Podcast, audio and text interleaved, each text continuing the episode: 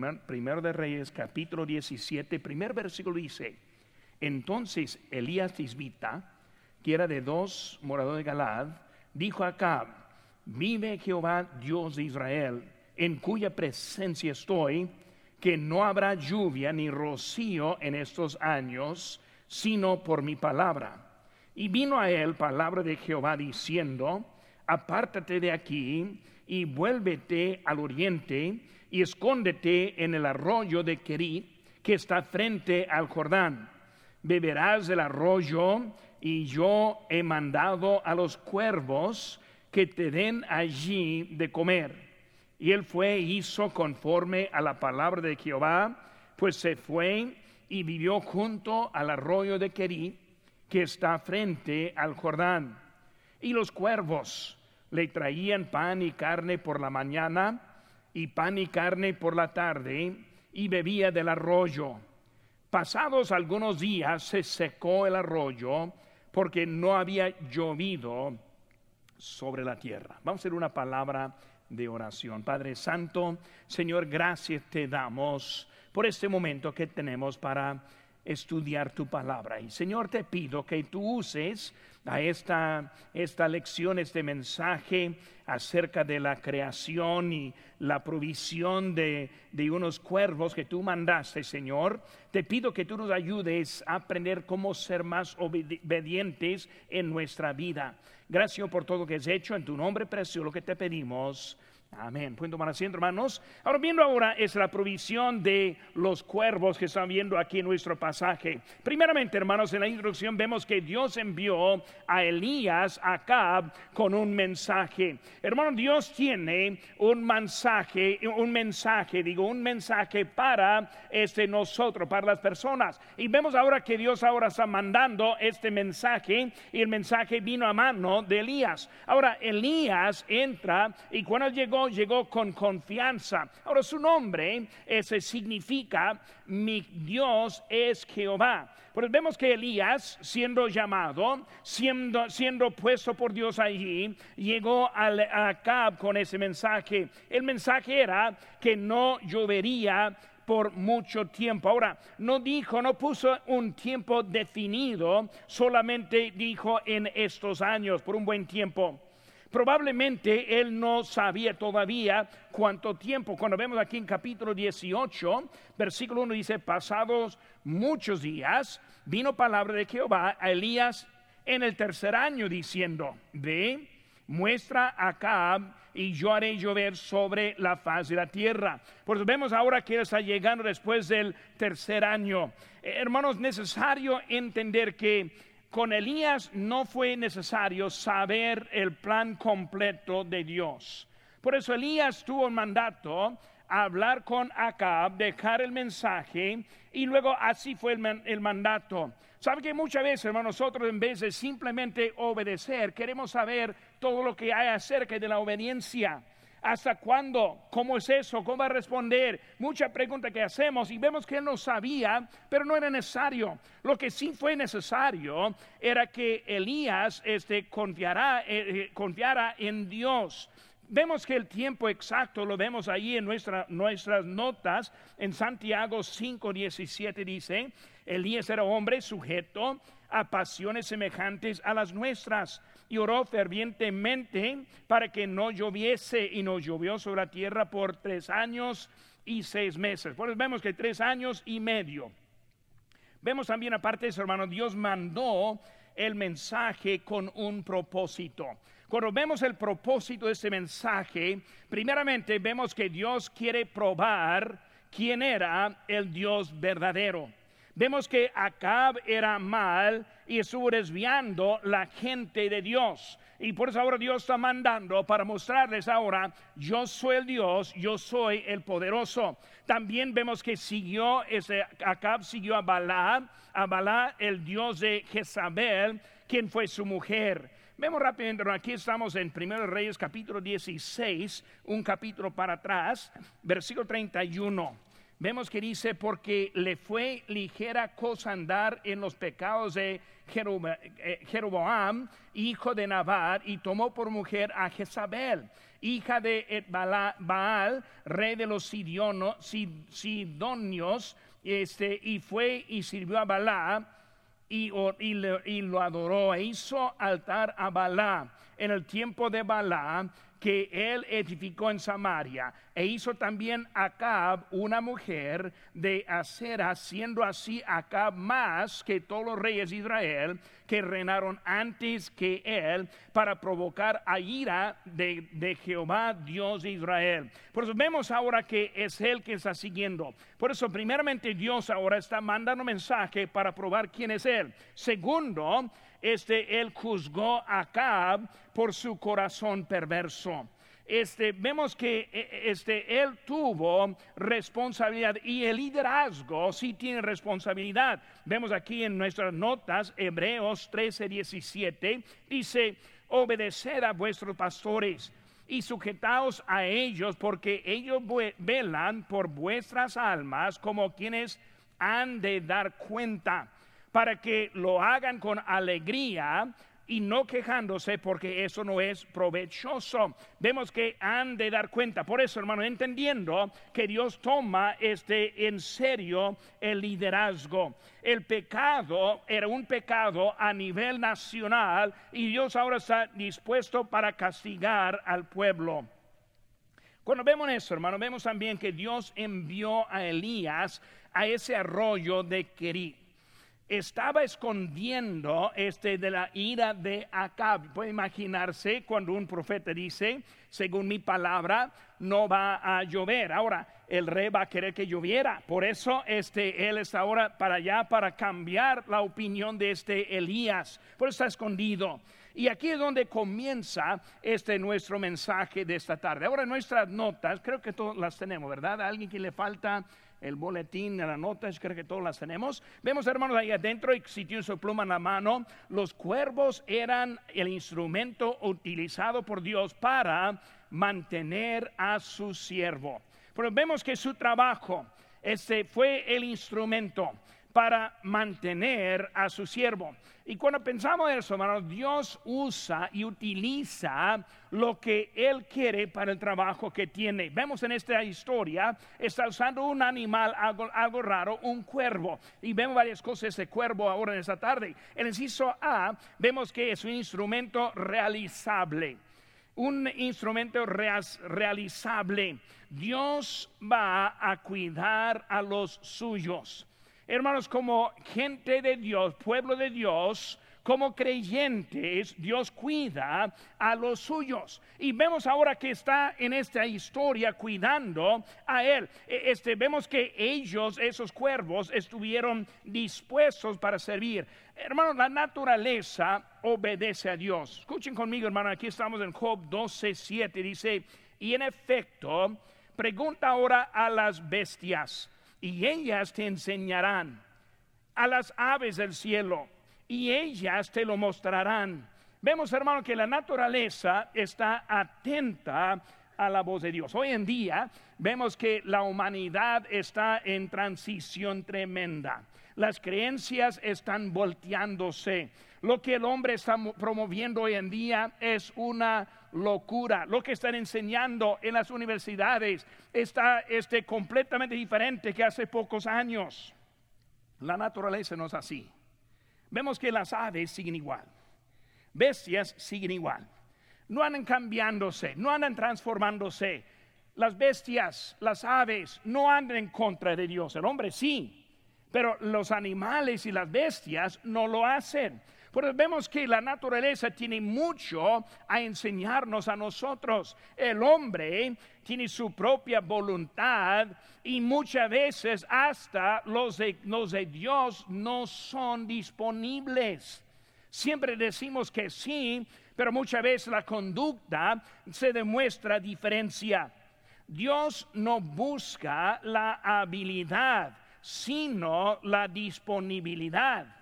Él no está buscando a lo mejor que hubo en ese tiempo. Hermanos, de veras, el cuervo no es el mejor animal para, para utilizar. Pero Dios usó lo que estuvo dispuesto a la mandad, a la orden de Dios en ese momento. Por eso vemos ahora, fue un instrumento realizable el inciso B, hermanos, un instrumento razonable. Un instrumento razonable. Ahora, sin Cristo no es razonable. Cuando pensamos en, una, en un cuervo que me va a traer a mí para comer, no es muy razonable. Por eso cuando está pensando en algo fuera de Dios, no es razonable. Hombres fuera de la voluntad de Dios no es razonable. Dios que no está usando no es razonable. Pero vemos que sin Cristo no es. Dice en 1 Corintios 1:27, sino que lo necio del mundo escogió Dios para avergonzar a los sabios y lo débil del mundo escogió Dios para avergonzar a lo fuerte.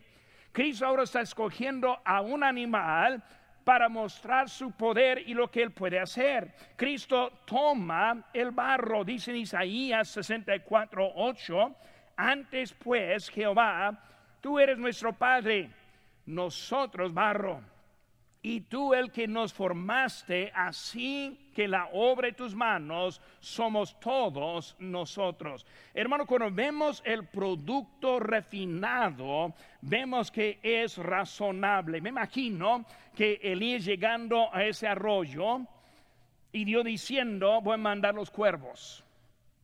Ahora él había visto los cuervos. Y por ahí pensó, pues eso no es muy razonable. Y luego de repente vinieron con carne y con pan a dejarlo con él. Me imagino que se sorprendió de, la, de la fidelidad de esos cuervos. Ahora, después de un tiempo, ni pensaba. A lo mejor ya pusieron por nombre, ¿verdad? Aquí viene Juanito. Vente para acá para que yo coma. Y por eso viéndolos era algo no razonable en el principio, pero con tiempo vemos razonable. Por eso instrumento realizable, razonable, el inciso hermanos, responsable. Un instrumento responsable. Los cuervos cumplieron en su tarea.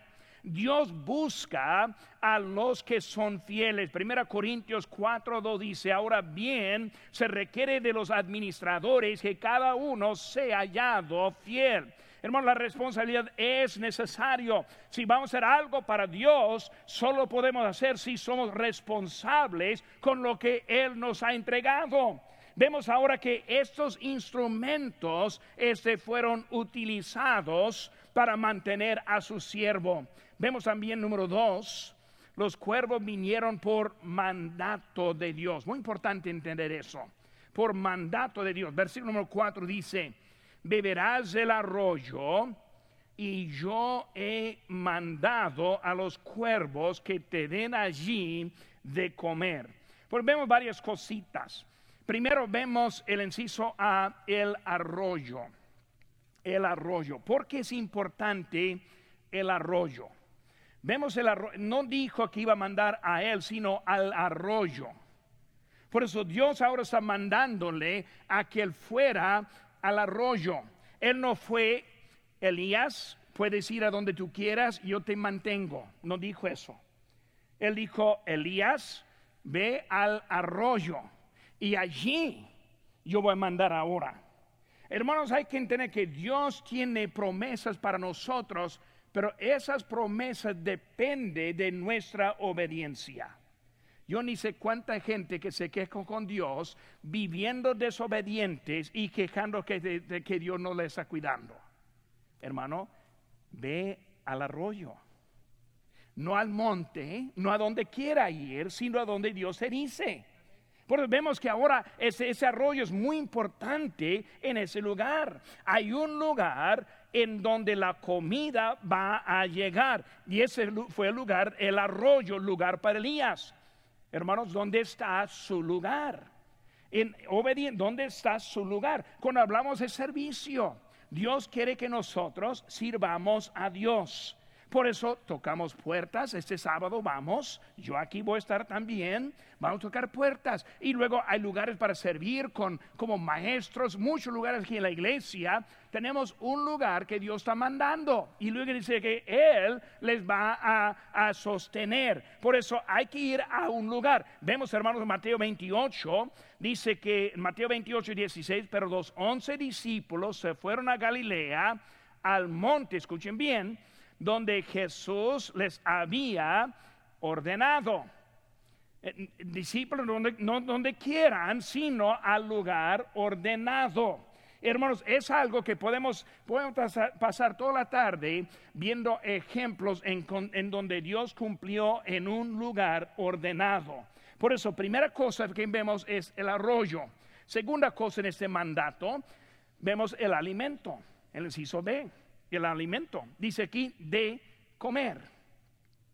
De comer. Dios sabe lo que necesitamos. ¿Saben qué, hermanos? Frijoles y tortillas era suficiente. Pero Dios escogió carne y pan. Dios da más que nosotros necesitamos en realidad. Por eso vemos que ahora Dios está haciendo algo allí en ese alimento. Vemos que Él mandó carne y pan una vez al día sería suficiente, pero Dios lo envió dos veces al día. Vemos que Dios ahora está cumpliendo bien en la vida de Elías. Dios hace más que nosotros podemos imaginar. Efesios 3:20 dice, y aquel que es poderoso para hacer todas las cosas mucho más abundantemente de lo que pedimos o entendemos según el poder que actúa en nosotros. Por eso cuando estamos en la voluntad de Dios, Dios nos cuida. Por eso, hermanos, este, la, clave es encontrar ese lugar. Vemos el arroyo, vemos el alimento, en sí, hermanos, vemos la autoridad, la autoridad de Dios. Es Dios este quien manda. La naturaleza es obediente al Señor. Mateo 8:27. Y los hombres se maravillaron diciendo, que hombre es este que aun los vientos y el mar le obedecen. Pues vemos que eh, se maravillaban como el agua. Vemos ahora los cuervos. Este hemos visto el burro la semana pasada. Otros animales que estaban atentos a la palabra de Dios. Vemos que su autoridad sobre eso. Por eso, hermanos, Hoy en día hay preocupación de, diluvios por el calentamiento global. No se preocupen, hermanos. No se preocupa con el, cambio de clima. Dios es el quien está cuidando y este planeta está a su orden. Hoy en día, hermanos, estamos viendo cambios. Cambios vienen por varias razones, pero una viene por la desobediencia del pueblo. No piense que Dios no está atento a lo que está pasando. Él sabe lo que está pasando. Necesitamos ser obediente a nuestro Señor. Por eso este, em, vemos ahora que eh, este, solo Dios, Dios no solo envió el alimento, sino Él lo mandó. E, e, cuando uno envía, está enfocado en lo que es siendo enviado. Cuando Dios manda, está enfocado en el objeto, la persona o el animal que está enviado. Por eso Dios no simplemente envió el alimento, sino Él mandó. Y en mandar está hablando del instrumento, su autoridad. Él no está preocupado con la carne el pan, eso es de menos. Lo que él quería primero es mandar la persona o mandar en este caso este, esos cuervos. El mandato. Mandar es el que él decidió quién iba a ir. Los cuervos eran obedientes al mandato de Dios. El mandato a los cuervos se contuvo tres objetos. Esos tres objetos primero era ¿qué? ¿Qué van a llevar? Pues van a llevar pan y van a llevar carne. Segundo objeto era cuándo, en la mañana y en la tarde. Y luego el tercer objeto es dónde, al arroyo. Pero vemos que los cuervos no tienen su propia voluntad y ellos eran este, atentos a lo que Dios dijo. El mandato muestra la autoridad de Dios. Segunda Corintios 4, 6 en nuestra nota dice, porque Dios que mandó que las tinieblas resplandiese la luz, es el que resplandeció en nuestros corazones para iluminación del conocimiento de la gloria de Dios en la faz de Jesucristo. Mismo poder que Dios tuvo en la creación es el poder que tiene en nuestros corazones. Nosotros que es fuera de Él no somos nadie, con Él Él nos puede usar. Por eso vemos, hermano, primera cosa, los cuervos eran instrumento este, para mantener. Segundo, cuervos vinieron por mandato de Dios. Número tres, hermanos, la provisión vino por la mano de Dios. Provisión vino por la mano de Dios. Ahora, el inciso A, Dios proveyó a los cuervos con lo que pertenecía al varón de Dios. Dios proveyó a los cuervos lo que pertenecía al varón de Dios. ¿Qué estamos diciendo? Cuando Dios mandó los cuervos al cierto lugar para cierta cosa, Él les dio las instrucciones. Ahora, cuervo, ese no es tuyo, no lo comas. Ese es para otro. Y por eso ellos en obediencia lo llevaron a lo que pertenecía al varón de Dios. ¿Saben que hermano? Muchas veces nosotros consumimos lo que Dios nos da para otra cosa. Muchas veces no consideramos lo que es nuestra responsabilidad con lo que nosotros tenemos vemos que ellos fueron enviados, pero con algo muy importante. Cuando pensamos en eso, el cuervo es conocido como un ave que roba.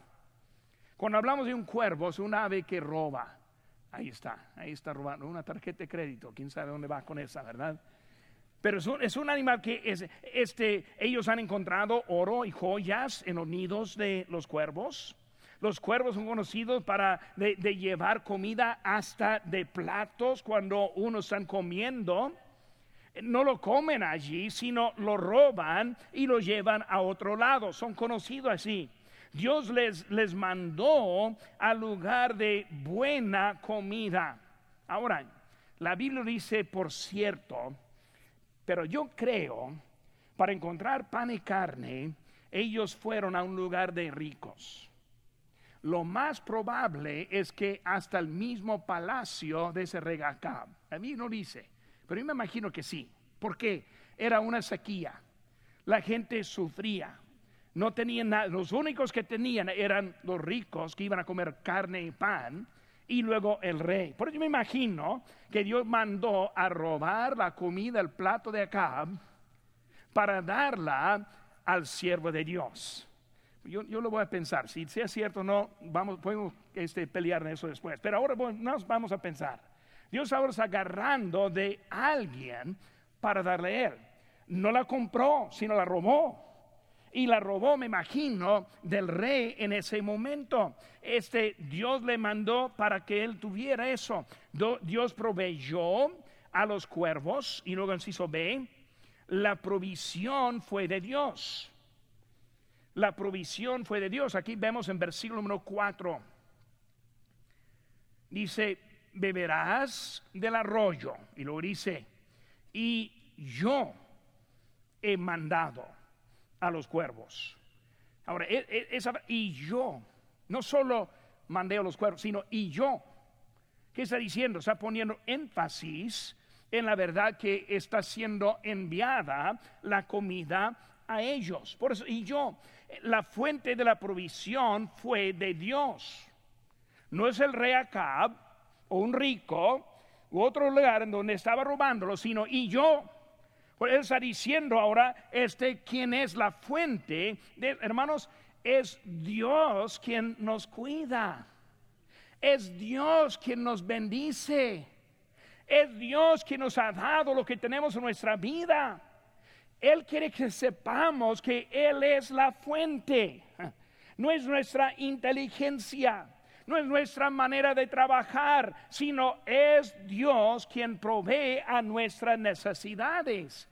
Él ahora está diciendo bien fuerte lo que es. Cuando Dios promete, es de Él. Mateo 6, 33 dice, mas buscad primeramente el reino de Dios, su justicia, y todas estas cosas os serán añadidas. Dios ahora está tomando responsabilidad sobre nuestras vidas. Lo que necesitamos es la fe. Simplemente obedecer a Dios. Muchos viven en ansiedades, preocupaciones. ¿Qué va a pasar con mi vida? ¿Qué voy a poder andar? No, necesitamos confiar en Dios. Muy bien, es de Él, es lo que está mostrando a nosotros aquí. Por eso vemos que este proveyó lo que pertenecía al varón de Dios. También vemos la, la provisión fue de Dios. El inciso C es el plan para la iglesia. Es el plan para la iglesia. Vamos a pensar por un momento. Es la manera en que nosotros cuidamos.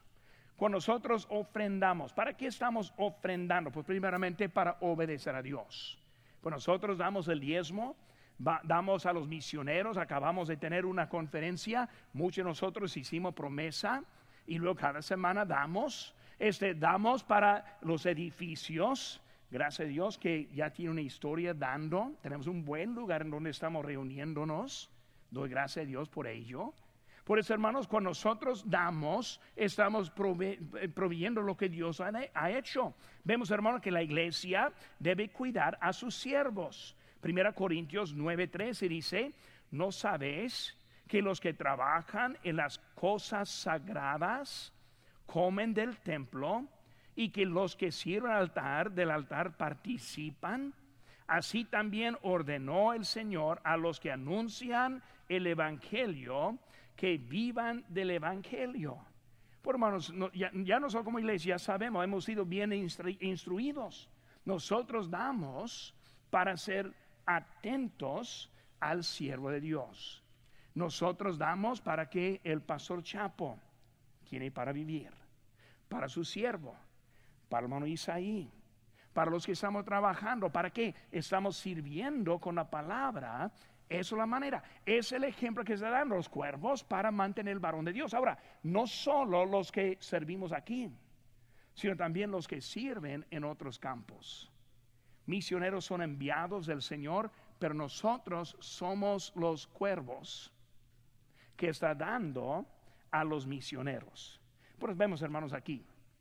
En 1 Timoteo, capítulo 5, 17, dice, los ancianos Ah, perdón, no, eso no es lo que quería decir en eso. Seguimos hasta, este, hasta el Filipenses 4, 15 dice, y sabéis también vosotros, oh filipenses, que al principio de la predicación del Evangelio, cuando partí de Macedonia, ninguna iglesia participó conmigo en razón de dar y ofrenda, dar y recibir, sino vosotros solos. Pues, aún a Tesalónica, me enviaste una y otra vez para mis necesidades, no es que busque dádivas, sino que busco fruto que abunde en vuestra cuenta. Hermanos, e, e, esos cuervos fueron enviados con lo que no les pertenecía para dar al varón de Dios. Cuando Dios trabaja en nuestro corazón y nosotros traemos lo que no nos pertenece el diezmo no me pertenece. Si yo como del diezmo, estoy comiendo lo que, lo que estoy robando. Ese cuervo cuando fue para agarrar, tuve que obedecer, llevarlo al lugar designado. Es la ofrenda que nosotros damos. Es, el, es igual de lo que están viendo. Pero hermanos, también eso. No vemos esos cuervos muriéndose de hambre. También comían también fueron mantenidos por Dios. Por eso, hermano, cuando vemos Dios, Dios nos bendice, nos usa para su servicio. Pero hermanos, en eso también Él cuida por nosotros. Por eso el cuervo vemos que ellos entendieron, tuvieron que obedecer. ¿Qué iba a pasar si no empezó a comer? Yo no sé, pero me imagino que Dios lo iba a matar en ese momento. Cuervo, ¿vas a llevarlo o vas a morir? Pero en obediencia fueron y también comieron. Nosotros debemos ver que Dios quiere que nosotros obedezcamos con lo que Dios nos da. Pertenece a otro lo que tenemos. Por eso, hermano, número uno, los cuervos eran instrumentos utilizados para, este, por Dios para mantener a su siervo. También los cuervos ese, vinieron por mandato de Dios y la provisión vino por la mano de Dios. Número cuatro, hermanos, la fe es un momento para aprovechar. La fe es un momento para aprovechar. Eso es algo muy importante. Este fue un momento, no para siempre. Los cuervos ahora tuvieron un mandato al momento. Cuando Dios nos da el mandato, hay que entender, es el momento para obedecer. Esos momentos nos siguen para siempre. No tenemos la opción de decir, pues más adelante, porque tal vez más adelante no vamos a tener ese momento de nuevo. Lo tenemos ahora. Cuando Dios toca el corazón, es el momento responder. Cuando Dios nos da convicción, es el momento hacer el cambio. Cuando Dios enseña una verdad, es el momento ponerlo en práctica. Porque si no lo ponemos en práctica, es posible que nos va. Por eso vemos aquí, hermanos, en este ejemplo, si ah, la obediencia es una decisión.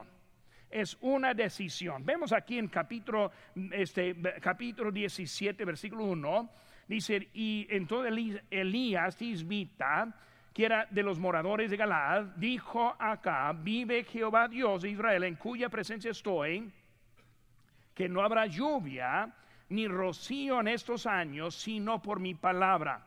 Y vino a él palabra de Jehová diciendo, vemos hermanos, en la vida de, Elías, tuvo que tomar la decisión. Y hermanos, en tomar la decisión significó que iba a tener que vivir por la fe. Sin fe es que imposible agradar a Dios. Con fe nos pone en necesidad. Ahora no tengo tiempo para enseñar esa verdad, pero es una verdad tremenda. Cuando nosotros obedecemos, siempre nos pone en dificultades como un joven misionero, Dios llama a ir al campo misionero. No tiene idea lo que va a hacer. No tiene ni un fondo para salir. Dios empieza, obedece, Dios empieza a obedecer. En nuestra vida debemos aprender, la vida es un paso de fe. Si nunca este, vivimos por la fe, nunca encontramos la provisión de Dios en nuestras vidas. Muchos creyentes simplemente viven pasando la vida, nunca llegando a hacer nada porque no saben cómo vivir por la fe. Muchos ejemplos hay, no voy a tardar mucho en eso, pero vemos que Elías tomó una decisión y fue una decisión correcta. Este nunca va a aprender bendiciones que Dios tiene hasta que obedezca. Piense por un momento. Ahí está Elías, no va a llover, según mi palabra, toma responsabilidad de él. Ahora, ¿qué va, a pasar? Acá va a enojarse contra él. Jezabel, que está matando profetas, va a buscar a un nuevo. Vemos que si para el agua, ¿qué más va a parar? La comida. Le va a afectar a él también. Pero vemos ahora que su decisión en la obediencia trajo necesidad en su propia vida. ¿Qué quiere Dios con mi vida? Pero pastor, no puedo. E, es la fe que estamos hablando. Pero yo no sé cómo, es la parte que está hablando. Dios nos enseña cómo. Por eso la obediencia es una decisión, vuelvo a decir. Si se ve, la obediencia provocó dificultades. Con su decisión vemos la responsabilidad, sino por mi palabra, vemos que el mandato de Dios debe ser nuestra responsabilidad. No echar la culpa a otro, sino tomar la responsabilidad. No echar la culpa a Dios, sino tomar la responsabilidad. Vemos que Dios le dijo a él y él lo tomó. No dijo que lo que Dios, no, por mi palabra. Él está diciendo, yo, Dios me dijo, por eso yo lo digo. Por hermanos, necesitamos aprender cómo tomar la responsabilidad. Josué, yo y mi casa serviremos a Jehová. Tomó responsabilidad para él y para su familia. Muchas veces tenemos miedo de tomar la responsabilidad como lo vemos aquí en esto. Ese mandato de Dios debe ser nuestra responsabilidad. De eso vienen las dificultades. Ahora, obediencia es una decisión, obediencia provocó dificultades en el sí sus hermanos. La obediencia siguió desarrollándose, siguió desarrollándose. Hermanos, necesitamos aprender una vida por fe. ¿Cómo somos salvos? Por fe. ¿Cómo somos obedientes? Por fe. Debe ser algo de un paso hasta otro paso. Vemos aquí la historia de él. Vemos que primeramente, hermanos, él aprendió a seguir adelante en un viaje de fe. No solo este, la fe al momento. Cada paso fue más difícil. Más piense por un momento. Elías fue un hombre, dijo ahí en Santiago, ordinario, por decir. Nada especial, hasta que Dios hizo algo en su vida. Pues él comenzó como un hombre natural. Pero de un hombre natural, él respondió al llamamiento de Dios. Ahora, hermanos, llamamiento de Dios y obediencia de Dios, a Dios. Nosotros vivimos dos maneras, obedientes y llamados. Un llamado significa otras cosas. Obediencia significa cuando vemos su palabra, la obedecemos. Vemos que así fue acá, digo, no acá, sino Elías. Él ahora obedece. Se hizo de un hombre ordinario hasta ahora un varón de Dios. Fue un paso de fe, hermanos. Dios no llega a un varón de Dios y luego lo, convertirlo en un minuto. Lo vemos en muchos ejemplos en la vida. La vida de David, un jovencito que Dios escogió, se hizo un gran rey. Vemos que Dios trabaja en las vidas para cambiarnos a nosotros, pero hermanos, hay que tener la fe. Muchos piensan no lo puede hacer y nunca avanzan porque no tienen la fe para avanzar. Ahora, Elías su primer paso es que avanzó. Él fue del lado ordinario hasta ahora este un predicador. Ahora que vemos enseguida, hermanos. Dios ahora le pone ahora la palabra sequía. Con la sequía, siguiente paso, y el arroyo. Esperar a un cuervo para que le dé para comer. Hermanos, eso requiere fe. ¿Alguien había oído de unos cuervos trayendo comida? Elías tampoco. Ni un ejemplo tuvo de eso. Eso es algo nuevo para mí. Y por eso por fe fue al arroyo esperando el cumplimiento de Dios. Por eso, hermanos, primer paso, responder al llamado, si fue por fe, pero no fue como de ir al arroyo. Porque si el, cuervo decide no llevar la, comida, va a tener problemas muy graves. Por eso vemos la fe, pero no sigue ahí, hermanos, no termina allí. También el mandato ahora de ese lugar a la viuda. Vemos ahí en versículo 9. Versículo 7 dice, pasado algunos días se secó el arroyo, porque no había llovido sobre la tierra. Vino luego a él palabra de Jehová diciendo, levántate, vete a, a Sarepta de Sidón y mora allí, he aquí, yo he dado orden allí a una mujer viuda que te, sostente. Ahora vemos ahora del arroyo hasta algo peor, una viuda. Cuando llega esa viuda, hermano, vemos ahora la humildad de él también, llegando una viuda.